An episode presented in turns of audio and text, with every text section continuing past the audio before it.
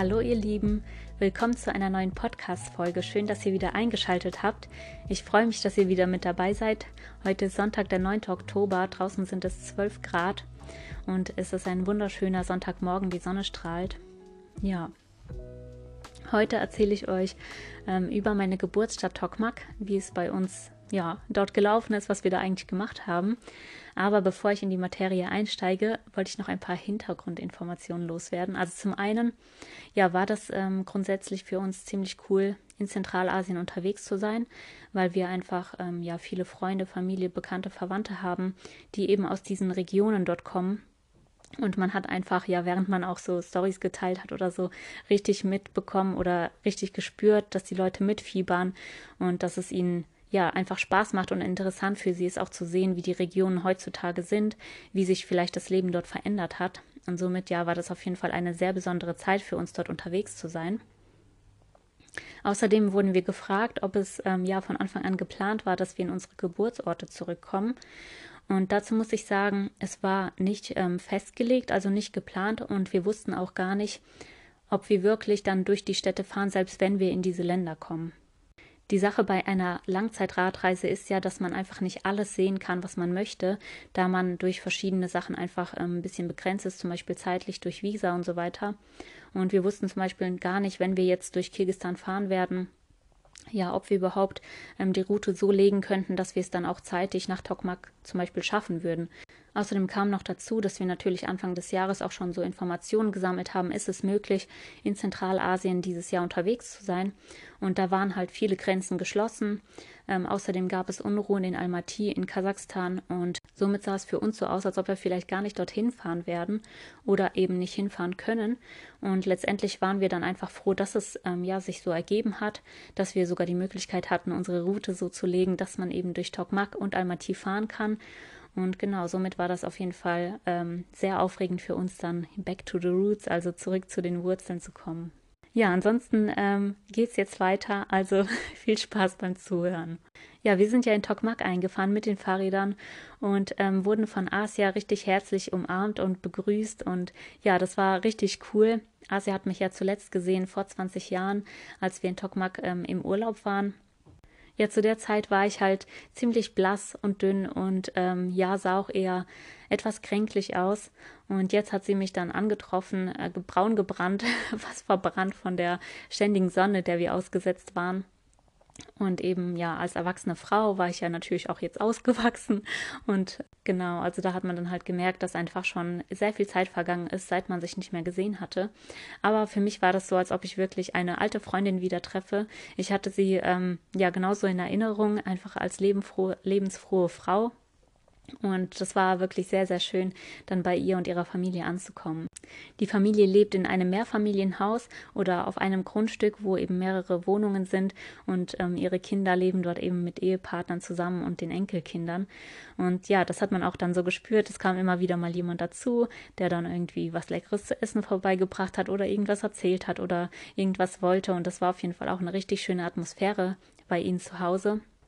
Außerdem ähm, war Ruslan, der Sohn von Asia und Asia selber, auch mehrfach in Deutschland und somit konnten die auch noch Deutsch sprechen. Das war auch richtig cool für uns, weil wir uns ja dann auch nicht so anstrengen mussten, die ganze Zeit auf Russisch zu sprechen. Oder es ist meistens eher so, wenn, wenn die Gespräche auf Russisch laufen, dass ich dann ähm, Henry alles auf Deutsch nochmal übersetzt habe, damit er auch besser mitkommt. Und somit, ähm, genau, war das auch etwas entspannter, dass wir dann in Deutsch sprechen konnten.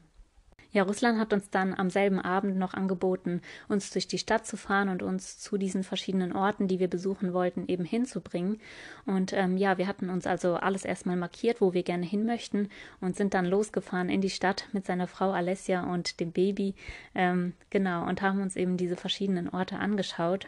Unter anderem zum Beispiel mein Geburtskrankenhaus, das mittlerweile aber ja kein Krankenhaus mehr ist. Mittlerweile ist es nur noch so eine Art Bürogebäude, wo eben Papierkram erledigt wird. Ähm, aber trotzdem war das natürlich interessant zu sehen, wie das Gebäude so aussah. Im unteren Stockwerk waren die Fenster alle ähm, ja einfach und mit so einem Holzrahmen, also sahen wirklich uralt aus. Und das Gebäude an sich sah auch ja überhaupt nicht mehr renoviert aus oder so. Es war schon ein sehr altes Gebäude. Und alleine so der Gedanke, die Vorstellung zu wissen, dass man dort geboren ist, es war schon ja ziemlich witzig. Und ähm, die Geschichte dazu, ist auch noch, dass einfach vor 30 Jahren eben, wo die Geburten dort noch stattgefunden haben, war das immer so, dass die Väter eben nicht mit ins Krankenhaus durften. Das heißt, wenn ein Kind geboren wurde, dann wurde es im Prinzip so am Fenster gezeigt und der Vater hat dann draußen gewartet und hat dann vielleicht so von draußen noch zugewunken und das Neugeborene begrüßt und durfte es dann erst in Empfang nehmen, als die Frauen eben aus den Krankenhäusern entlassen wurden. Also ja, so ist das früher dort gelaufen. Dann waren wir auch noch bei der Wohnung, wo meine Eltern mit mir und meinen Brüdern die letzten Monate vor der Abreise nach Deutschland zusammen gelebt hatten. Und auch da haben meine Eltern dann gesagt, dass sich einiges verändert hat, also dass es gar nicht mehr so aussieht wie früher. Danach haben wir dann noch ein paar andere Orte besucht, die meine Eltern einfach gerne nochmal sehen würden. Also zum Beispiel die alte Schule oder wo die Großmutter noch gelebt hat. Und diese Orte haben wir dann ebenfalls ja in Videoformat einfach festgehalten und so der Verwandtschaft eben verschickt, um, damit die sich ansehen können, ja, wie das heutzutage dort aussieht. Ja, ansonsten sind wir auch einfach durch die Stadt gefahren und haben dort ebenfalls so ein bisschen mitgefilmt. Es gab zum Beispiel eine ganz auffällige Stelle mitten in der Stadt. Ähm, gibt es einen großen Kreisverkehr, auf dem ein Modellflugzeug steht. Und auch, ja, dieses Modellflugzeug hat sich eben seit, keine Ahnung, 30, 40 Jahren nicht verändert. Das ist auch so ein markantes Zeichen, was eben viele Leute kennen, die in Tokmak gelebt haben. Dahinter befand sich dann eine große Kirmes, auch die stand noch dort, war aber nicht mehr in Betrieb. Und äh, ja, auch solche Sachen haben wir dann eben einfach gefilmt und ähm, gleichzeitig manchmal auch in den Stories schon so gezeigt und war auf jeden Fall richtig spannend, ähm, ja, zu sehen, wie die Leute darauf reagieren und ähm, was den Leuten für Erinnerungen da gekommen sind. Eine Cousine von mir hat zum Beispiel erzählt, ah, an dem Flugzeug sind wir mal vorbeigefahren, als wir zum Musikunterricht mit meiner Schwester gefahren sind und solche Sachen. Also das war echt, ja, richtig spannend, so ähm, auch mitzukriegen, was andere dabei eben empfinden. Ja, ansonsten haben wir die Tage bei Asa wirklich sehr genossen, uns einfach von den Bergen ausgeruht, konnten nochmal richtig schön duschen. Ich habe auch das Gefühl, dass im Norden ähm, Kirgistans die Städte auch etwas moderner waren. Also die ähm, Leute hatten alle Badezimmer Außerdem gab es auch in den Städten ganz große Supermärkte, etwas Vergleichbares wie bei uns zum Beispiel der Globus. Die hatten dort einen Laden, da gab es alle möglichen Brotsorten. Also an einem Morgen hat Asia dann extra für uns ähm, ja so ein dunkles Brot besorgt, damit wir auch nochmal so richtig schön deutsch frühstücken können, herzhaft. Ähm, genau, und ja, ansonsten haben wir, wie gesagt, einfach die Zeit mit ähm, ihrer Familie genossen. Mit Russland und Alesia haben wir dann noch ein paar Orte um Tokmak besucht, ähm, die eben für die Leute dort selber etwas besonders sind. Also zum Beispiel ein Tierpark und ähm, ein altes Mausoleum haben wir uns angeschaut. Ja, und nach zwei Tagen sind wir dann wieder aufgebrochen Richtung Almaty. Und dazu will ich jetzt auch noch eine kleine Hintergrundinformation erzählen. Und zwar war das so, dass wir ja in Tadschikistan eine etwas härtere Zeit hatten, ähm, ja, weil wir die Menschen als sehr rau dort empfunden haben. Und nachdem wir dann auch in Usbekistan reingefahren sind und ein bisschen Probleme mit dem Darm hatten, haben wir, ähm, also eigentlich war das Henry, hat äh, unsere Reise in Phasen eingeteilt. Also einfach um so Ziele zu haben, um etwas zu haben, auf das man sich freuen kann. Und somit hat er dann unsere Reise weiterhin ähm, bis Almaty quasi in Phasen unterteilt. Es gab drei Phasen. Die erste Phase war quasi durch das Ferganatal bis nach Jalalabad in Kirgistan, wo wir dann eine Pause einlegen wollten. Das war eigentlich auch so der einzige anstrengende Part der Reise, sage ich mal. Also da wollten wir wirklich einfach nur durchkommen und ähm, quasi in Phase 2 kommen. Phase 2 war dann über die Berge Kirgistans nach Tokmak reinzufahren und Phase 3 war dann quasi von Tokmak in Henrys Geburtsstadt zu kommen, nämlich nach Almaty in Kasachstan. Ja, mittlerweile hatten wir ja dann Phase 1 und Phase 2 hinter uns und jetzt waren wir wirklich gespannt, weil jetzt die dritte Phase quasi starten sollte und wir uns aufmachen wollten Richtung Almaty. Für Phase 3 hatten wir dann zwei Möglichkeiten. Entweder würden wir in den Westen fahren und dann quasi Richtung Bischkek aufbrechen, dann in den Norden und in einer so zwei, drei Tagesreise in Almaty ankommen. Und Option 2 war, in den Osten aufzubrechen und dann wären wir aber wahrscheinlich so zwei bis drei Wochen, wenn nicht sogar noch länger unterwegs, falls man dann nochmal pausiert. Dann wären wir über die Berge gefahren, am Isikul vorbei und dann eben ja noch durch einen wunderbaren Canyon ähm, in Kasachstan reingefahren und dann von der anderen Seite in Almaty angekommen. Asia hatte ein paar Bekannte, die in der Region vom Isiko leben und die hatten uns angeboten, dass wir eben bei denen ja so einen Kurzurlaub am ähm, See machen könnten. Aber wir haben wirklich dann lange hin und her überlegt und haben einfach gemerkt, dass wir körperlich schon ja ziemlich ähm, am Ende waren im Prinzip, dass wir einfach eine Pause bräuchten. Und ähm, deswegen wollten wir eigentlich lieber so schnell wie möglich in Almaty ankommen und haben uns also dann für die kürzere Variante zwei bis drei Tage nach Almaty entschieden. Ja, so sind wir dann also Richtung Almaty aufgebrochen. Ähm, Tokmak und Bishkek liegen so ziemlich an der Grenze zu Kasachstan, also es ist wirklich nicht weit, ähm, bis man dort an der Grenze ankommt. Und so sind wir dann also erstmal ungefähr ja, 30 Kilometer oder so in den Westen gefahren Richtung Bishkek, wollten dann eine kleinere Grenze nehmen, um ja einfach schneller über der Grenze zu sein. Und letztendlich war es aber dann so, ähm, ja, dass wir dann an die Grenze gekommen sind, schon gemerkt haben, dass dort überall LKWs stehen. Und als wir dann vorne eben an der Schranke ankamen, haben uns die äh, Männer an dem Grenzposten dann gesagt, dass wir da gar nicht durch dürfen, sondern ähm, dass die Grenze nur für Lkw-Fahrer ist. Also mussten wir dann nochmal umkehren und nochmal weiter Richtung Bischkek fahren. Ja, das war kein großer Umweg, also da sind wir vielleicht ähm, gerade mal zwei Kilometer zur Grenze gefahren, mussten dann wieder zurück auf die Hauptstraße weiter Richtung Bischkek und haben dann eben die nächste Grenze genommen. Ja, wo dann natürlich, wie wir es auch geahnt hatten, viel mehr los war. An der Grenze ähm, haben wir dann in einem Wechselstübchen unser kirgisisches Geld in kasachisches Geld umgewechselt und da ist mir dann wieder was geschehen, was wirklich einfach typisch ist für diese Regionen. Und zwar war das so ein ganz kleines Gebäude, an dem ich stand und durch ein kleines Fenster habe ich dann eben in einem Taschenrechner den Betrag eingegeben, den ich noch in Bargeld ähm, hatte, habe dann diesen Taschenrechner durchgereicht und die Frau am Tresen hat dann eben ja den Taschenrechner mir zurückgegeben mit dem Betrag, den ich jetzt zurückbekommen würde, in kasachischem Geld. Und während ich ganz alleine in diesem kleinen Häuschen stand, und mein Geld wechseln wollte, kam auf einmal eine andere junge Frau in das Gebäude rein und hat dann einfach vorgedrängelt und sich mit der Frau auf der anderen Seite unterhalten, ähm, ja, weil sie irgendwas erledigen wollte, irgendeine Frage beantwortet haben wollte. Also wirklich ein Zustand, den man sich in Deutschland überhaupt nicht vorstellen kann. Ähm, ja, selbst Geldgeschäfte sind auf jeden Fall keine Privatsangelegenheit anscheinend. Und genau somit, ähm, ja, war ich ein bisschen erschrocken in dem Moment, aber die Frau ist danach wieder weggegangen und somit konnte ich dann in Ruhe mein Geld wechseln. Ja, wir sind dann weitergefahren, wurden dann ähm, an der Grenze kurz angehalten. Uns wurden zwei abgerissene weiße Zettel in die Hand gedrückt also das war wirklich einfach nur Papier, auf dem auf der anderen Seite irgendwas Unwichtiges gestanden hatte. Die wurden dann so auseinandergerissen und dann hat jeder so ein Stück Papier in die Hand gedrückt bekommen. Später haben wir festgestellt, dass es für unsere Autos war, also im Prinzip für unsere Fahrräder. Ähm, ansonsten hat das nämlich jeder Autofahrer bekommen, musste sein Kennzeichen dort draufschreiben, hat dann einen Stempel bekommen und dann wurde das halt an dem nächsten Posten abgegeben, damit der Kollege eben wusste, okay, das Auto wurde kontrolliert oder durchsucht oder was auch immer. Und somit sind wir dann auch mit unseren Zettelchen ähm, weitergefahren. Bei uns stand halt kein Kennzeichen drauf, aber die wussten anscheinend, dass es dann für unsere Fahrräder war. Ähm, ja, wir wurden dann kurz ganz oberflächlich kontrolliert, also eigentlich nichts Besonderes. Unsere Fahrradtaschen wurden von außen so ein bisschen gesqueezed, angefasst und genau, dann durften wir durch die Grenze nach Kasachstan einreisen. Als wir in Kasachstan eingefahren sind, war es schon später Nachmittag und somit haben wir für den Tag dann eigentlich nur noch das Ziel gehabt, uns einen Schlafplatz zu finden. Nachdem wir ein paar Unterkünfte angefahren sind und die uns irgendwie zu teuer waren, haben wir dann einen Wildcampingspot gesucht. Ja, an der Grenzregion ähm, hatten wir zuvor auf der anderen Seite auch noch überlegt, ja, sollen wir vielleicht hier irgendwo unser Zelt aufschlagen und dann erst am nächsten Morgen über die Grenze fahren.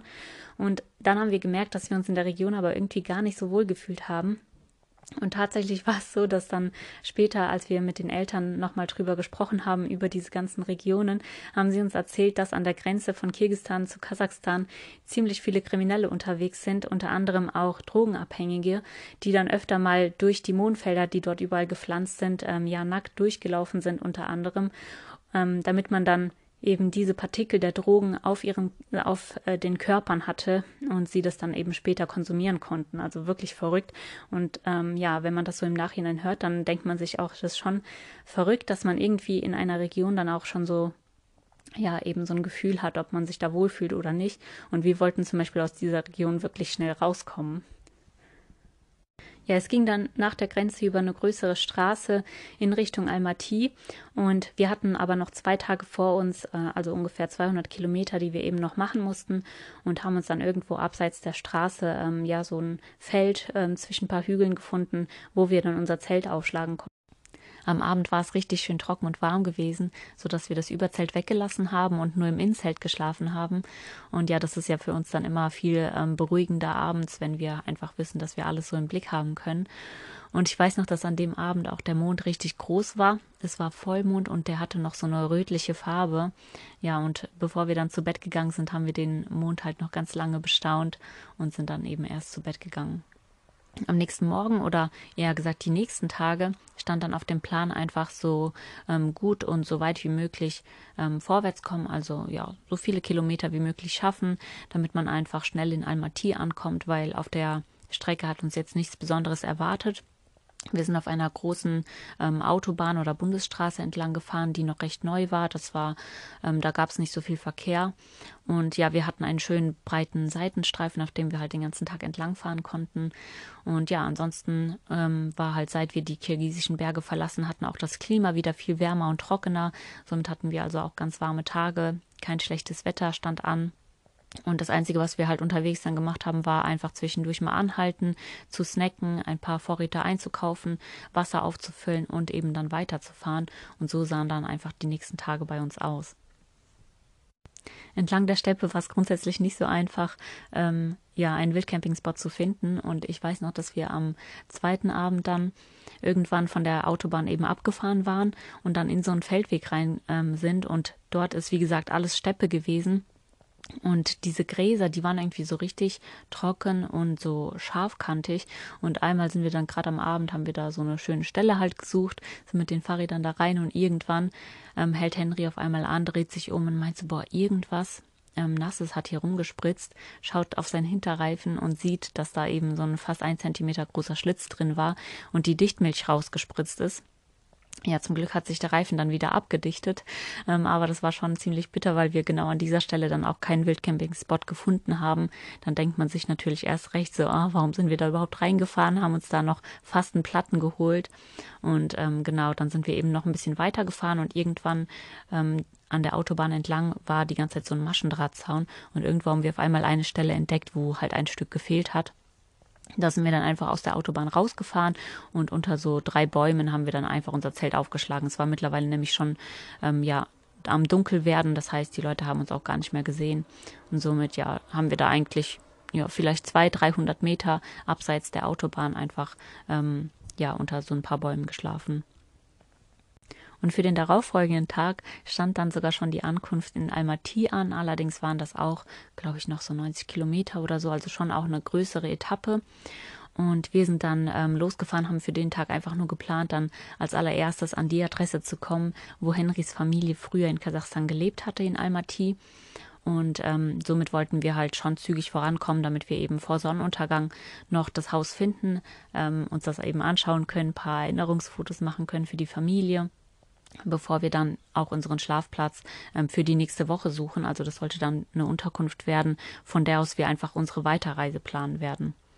Ja, und so war dann auch die Einfahrt in Almaty schon richtig ähm, interessant für uns, weil wir auch die Geschichten der Eltern kennen, die uns oft erzählt haben, dass man in Almaty einfach ja einen wunderschönen ähm, Hintergrund hatte. Man konnte immer die Berne, Berge in der Ferne sehen und das sah aus wie so gemalt. Also ähm, dort gibt es 5000er Berge, also bis zu 5000 Höhenmetern hoch.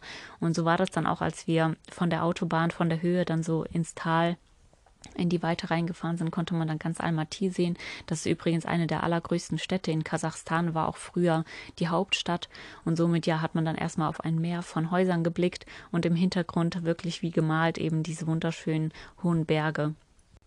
Von den letzten Tagen waren wir natürlich ähm, sehr, sehr müde, aber ansonsten waren wir trotzdem voll motiviert, dass wir das Haus äh, eben jetzt gleich finden werden und sind somit dann ja eigentlich ganz zielstrebig eben zu dieser Adresse gefahren.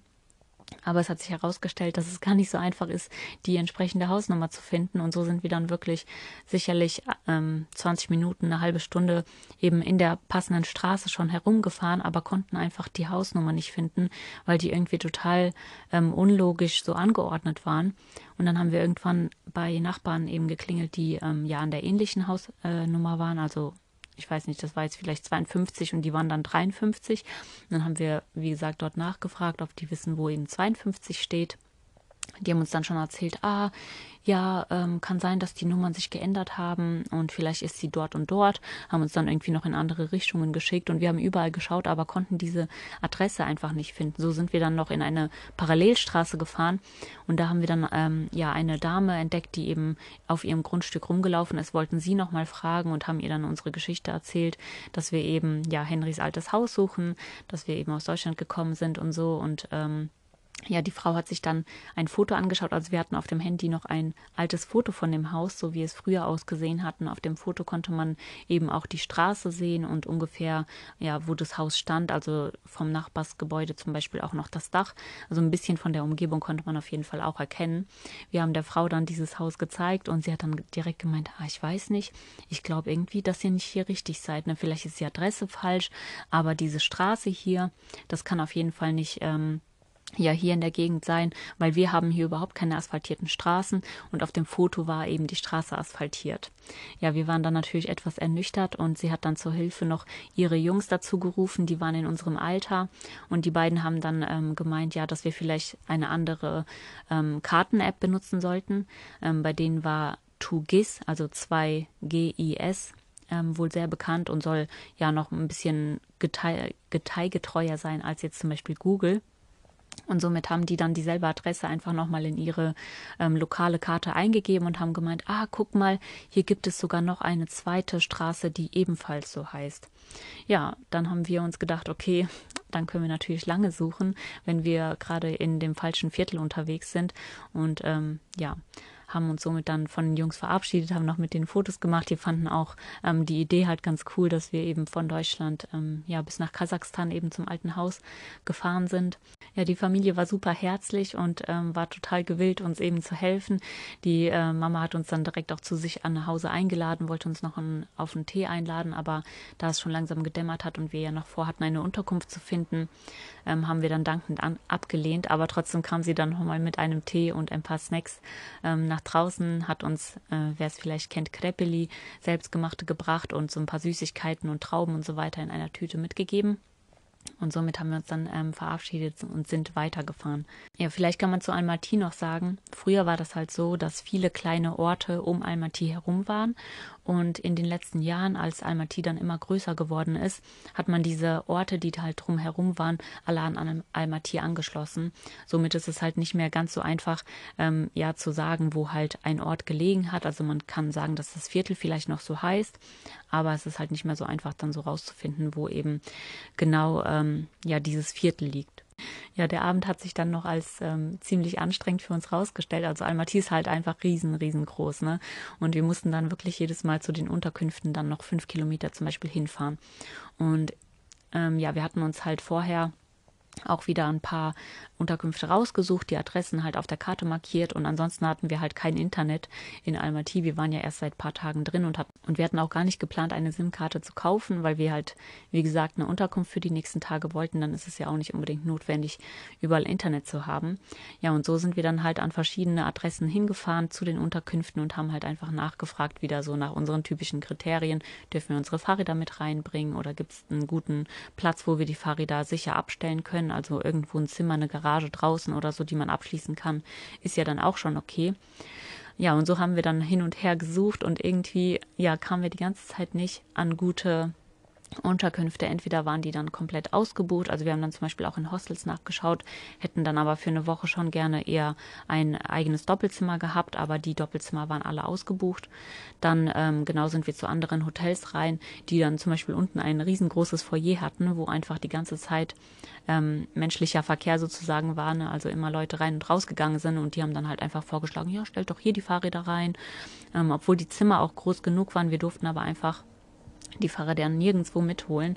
Am Ende hatten wir dann sicherlich schon fünf Unterkünfte abgeklammert. Es war schon neun Uhr und dunkel und wir waren schon richtig müde, einfach ja durch die letzten Tage und dann durch den Misserfolg mit dem äh, mit dem alten Haus und so weiter. Und dann hat das jetzt mit den Unterkünften nicht geklappt. Wir waren auf jeden Fall schon echt ja ein bisschen fertig mit den Nerven Genau, dann haben wir schon angefangen bei Osman einfach die Unterkünfte, die dort in der App halt gespeichert sind, uns rauszusuchen und anzufahren. Und auch da waren einige einfach ausgebucht.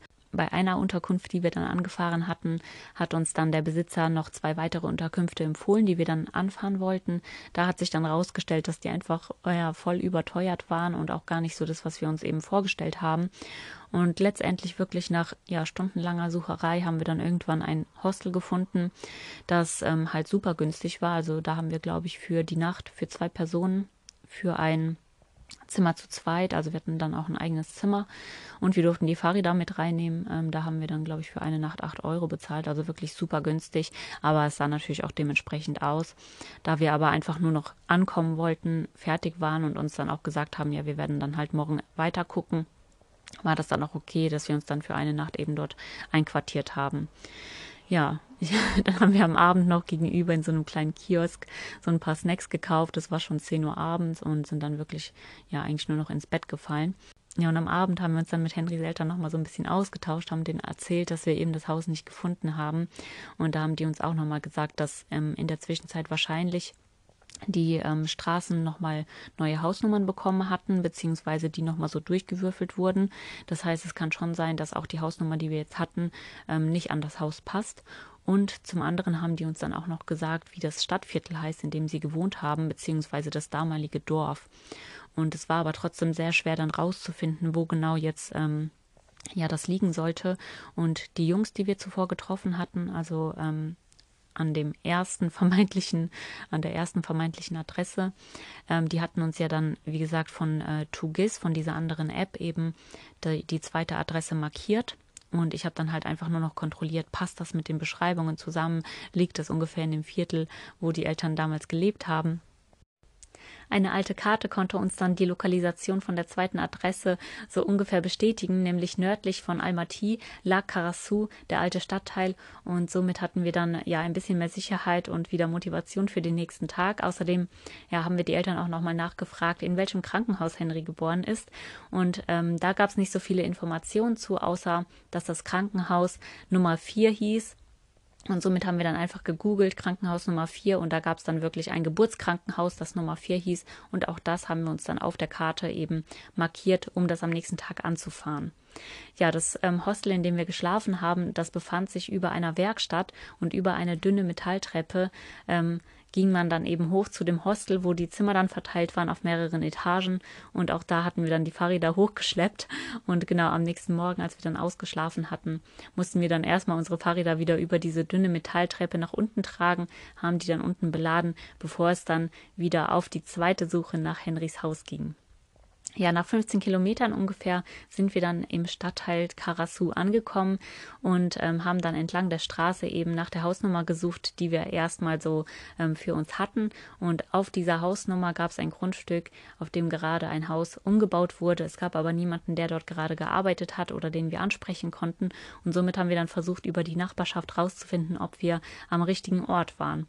Ja, die meisten Nachbarn haben eben so große Metalltore und man kann überhaupt nicht drüber sehen oder irgendwo in das Grundstück reinschauen. Und somit haben wir dann versucht, irgendwie, ja, wild zu klopfen oder eine Klingel zu finden. Aber bei vielen Nachbarn war das überhaupt nicht möglich und keiner war zu Hause.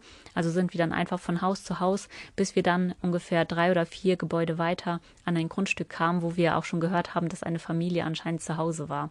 Dort haben wir dann also nochmal geklingelt und da hat uns dann eine liebe ähm, russische Frau empfangen, die hieß Vika.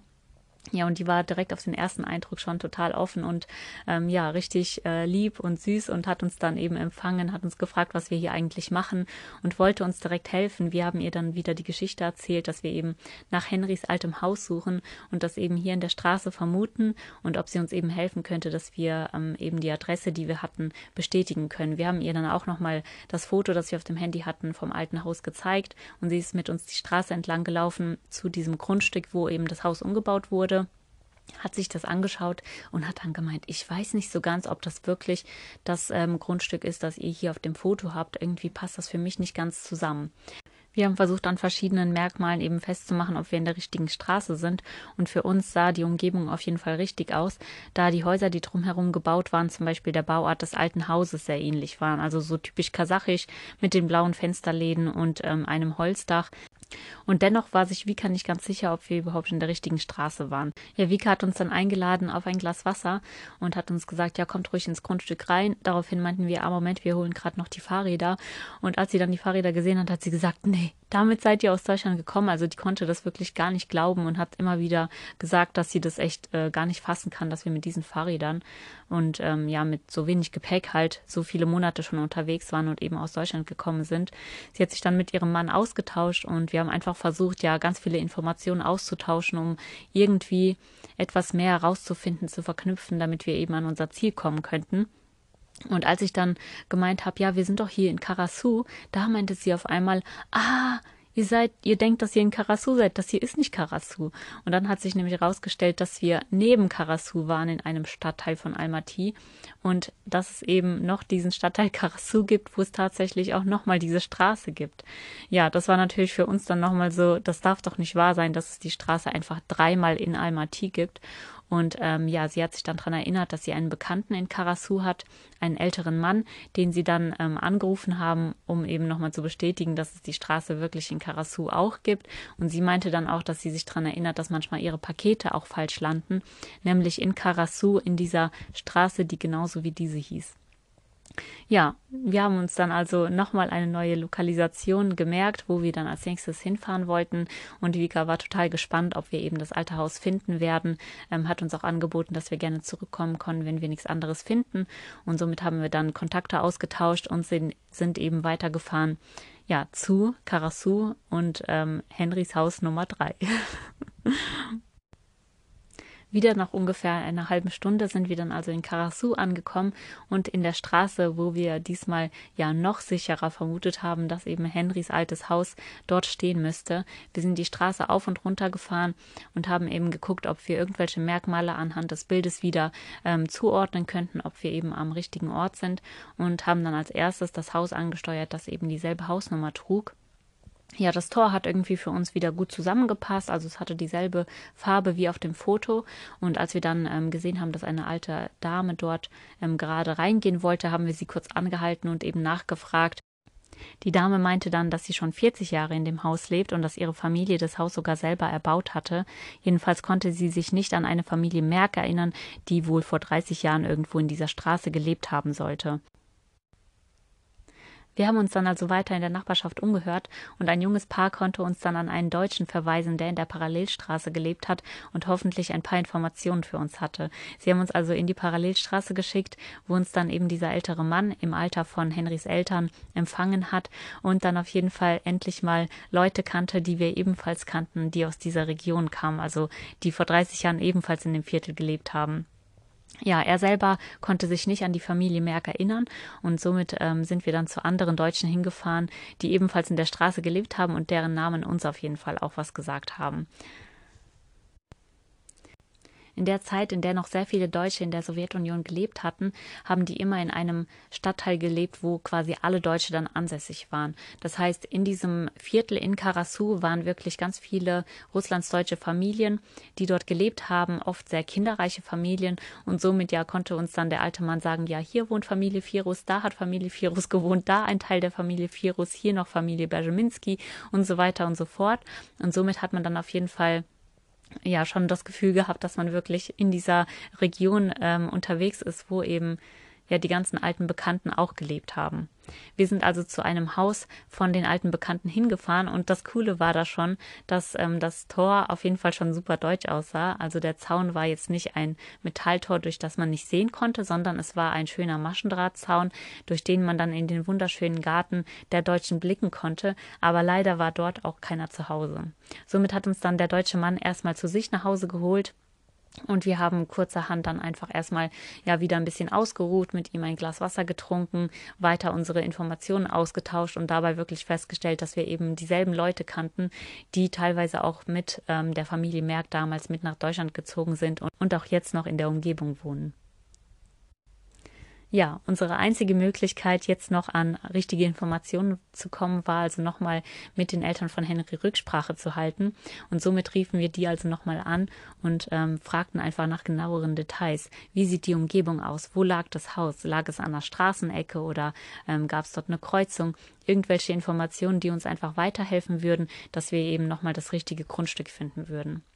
Henrys Mama hat uns dann nochmal die Umgebung beschrieben. Wir haben uns die ganzen Details gemerkt und hatten dann auf jeden Fall vor, eben nochmal durch die komplette Straße zu fahren, bis wir dann eben das Haus finden würden. Ja, als wir dann aufgelegt haben, haben wir uns noch ein bisschen weiter mit dem Deutschen ausgetauscht und dabei auch gesagt, dass wir zum Beispiel das Krankenhaus von Henry gerne finden würden, ähm, Krankenhaus Nummer 4 und haben ihm eben ja unsere Lokalisation, die wir uns angezeichnet hatten, gezeigt, woraufhin er dann gesagt hat, dass das gar nicht richtig ist und uns gesagt hat, wo wirklich das Krankenhaus Krankenhaus liegt. Ähm, ja, das heißt, äh, diese ganzen Gespräche mit den Nachbarn, die haben uns auf jeden Fall immer ein Stückchen weitergeführt. Somit wussten wir jetzt auf jeden Fall, wo wirklich Henrys Krankenhaus war und haben uns dann wieder auf die Suche nach dem Haus gemacht.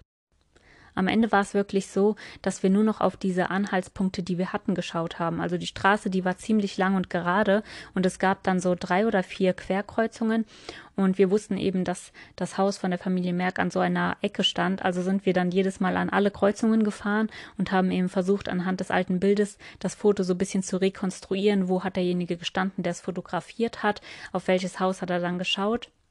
Und anhand dessen haben wir dann im Prinzip festgelegt, welches wohl das alte Haus gewesen sein müsste. Und desto länger wir so standen, umso sicher waren wir uns dann eigentlich und ähm, haben dann dort kurzerhand geklingelt und nachgefragt. Und dort hat eine junge Dame aufgemacht, die seit zwei Jahren in dem Haus lebt. Sie konnte sich dann leider nicht an irgendwelche ja, Sachen von vor 30 Jahren erinnern, weil sie halt selber erst vor kurzem zugezogen war, konnte uns aber so die Details der letzten zehn Jahre ungefähr erzählen und hat uns dann ebenfalls ähm, ja, empfohlen, dass wir auch nochmal bei den Nachbarn vielleicht nachfragen. Dort ähm, haben noch ein bisschen ältere Leute gewohnt. Es war jedenfalls so, dass die Hausnummern überhaupt nicht zusammengepasst haben. Also wenn jetzt ähm, die Hausnummer, die wir hatten, zum Beispiel 50 war, dann war wirklich das Haus jetzt an der Hausnummer 74 oder so. Also wirklich ähm, ganz anders, irgendwo anders in der Straße verteilt. Ja, die Frau hat uns dann auch ins Grundstück reingelassen, hat uns erlaubt, dass wir so ein bisschen filmen dürfen. Das war auf jeden Fall richtig spannend. Ähm, ja, für Henry selber einfach so zu sehen, oh krass, hier hat die Familie damals gelebt. Und nachdem wir dann ja alles so ein bisschen gefilmt haben, sind wir dann nochmal zu den Nachbarn hin, um eben nachzufragen, ob die sich an die Familie Merck erinnern können. Und eigentlich war es dann letztendlich so, dass wir wirklich unserem äh, Gefühl vertrauen mussten. Ähm, es kamen ein paar Nachbarn zusammen, die wollten uns auch alle unbedingt helfen. Die haben auch nochmal die Omi dazu gerufen. Ähm, die konnte sich an ein paar Familien erinnern, die in dem Haus gelebt haben, aber jetzt nicht an die Familie Merck.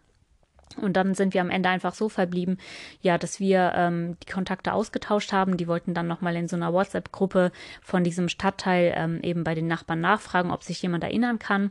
Und wir haben dann einfach für uns ja schon mal Fotos gemacht, also entschieden, dass es das Haus auf jeden Fall ist. Und sind dann eben weitergefahren, weil wir ja auch noch das Krankenhaus von Henry ähm, besuchen wollten ja, das war auf jeden Fall auch cool, dass wir jetzt einfach sicher sein konnten, dass es das Krankenhaus war, in dem Henry geboren war. Vorher waren wir uns halt total unsicher. Wir wussten zwar so ungefähr den Namen, aber es war auch viel weiter weg gewesen. Äh, der erste Punkt, den wir uns gemerkt hatten.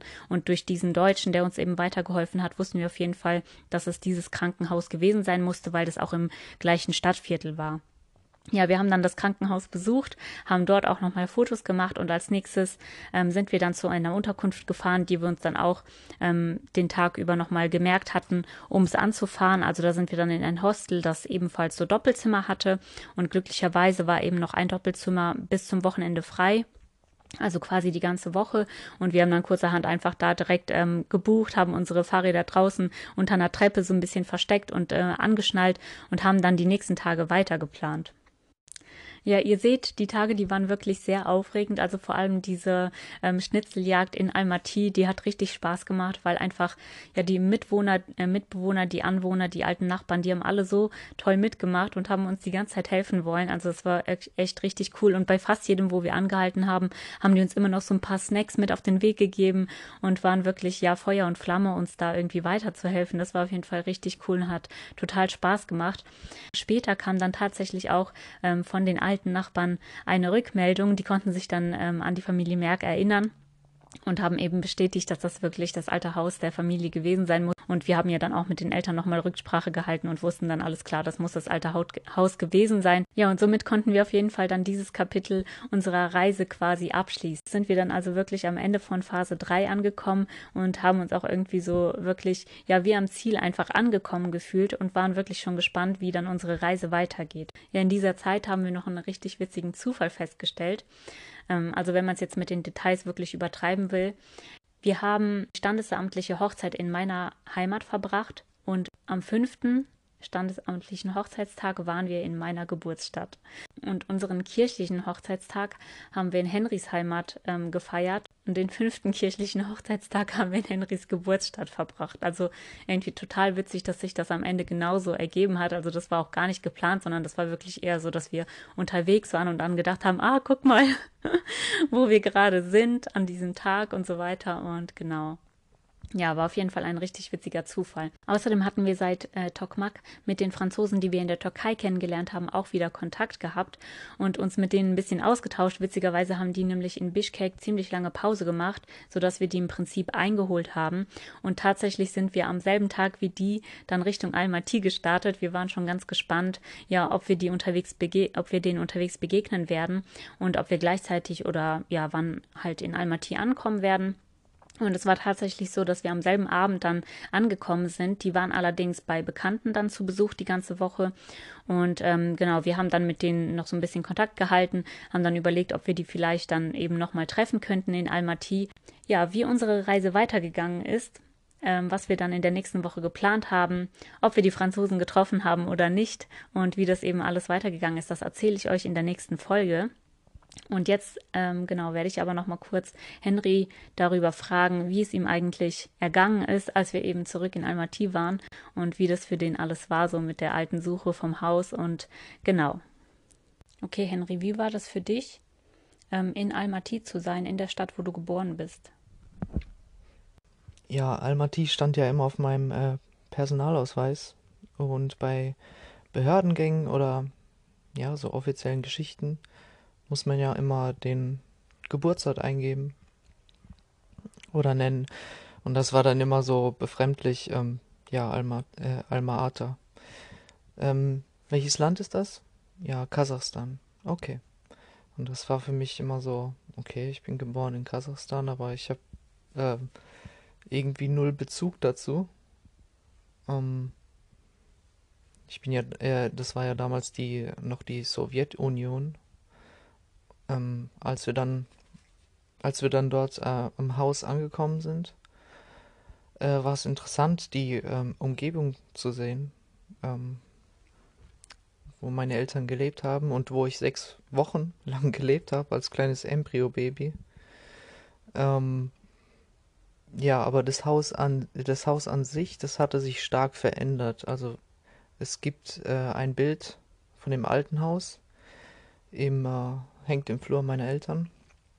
Und das war die einzigste Re Referenz, die ich hatte. Und ähm, wir haben in der Nachbarschaft äh, in Erfahrung bringen können, dass schon 2010 wurde das Haus abgerissen und es wurde ein neues gebaut. Und von daher sah das auch ganz anders aus. Das sieht man ja auch äh, im Video. Die Umgebung war spannender als das Haus an sich.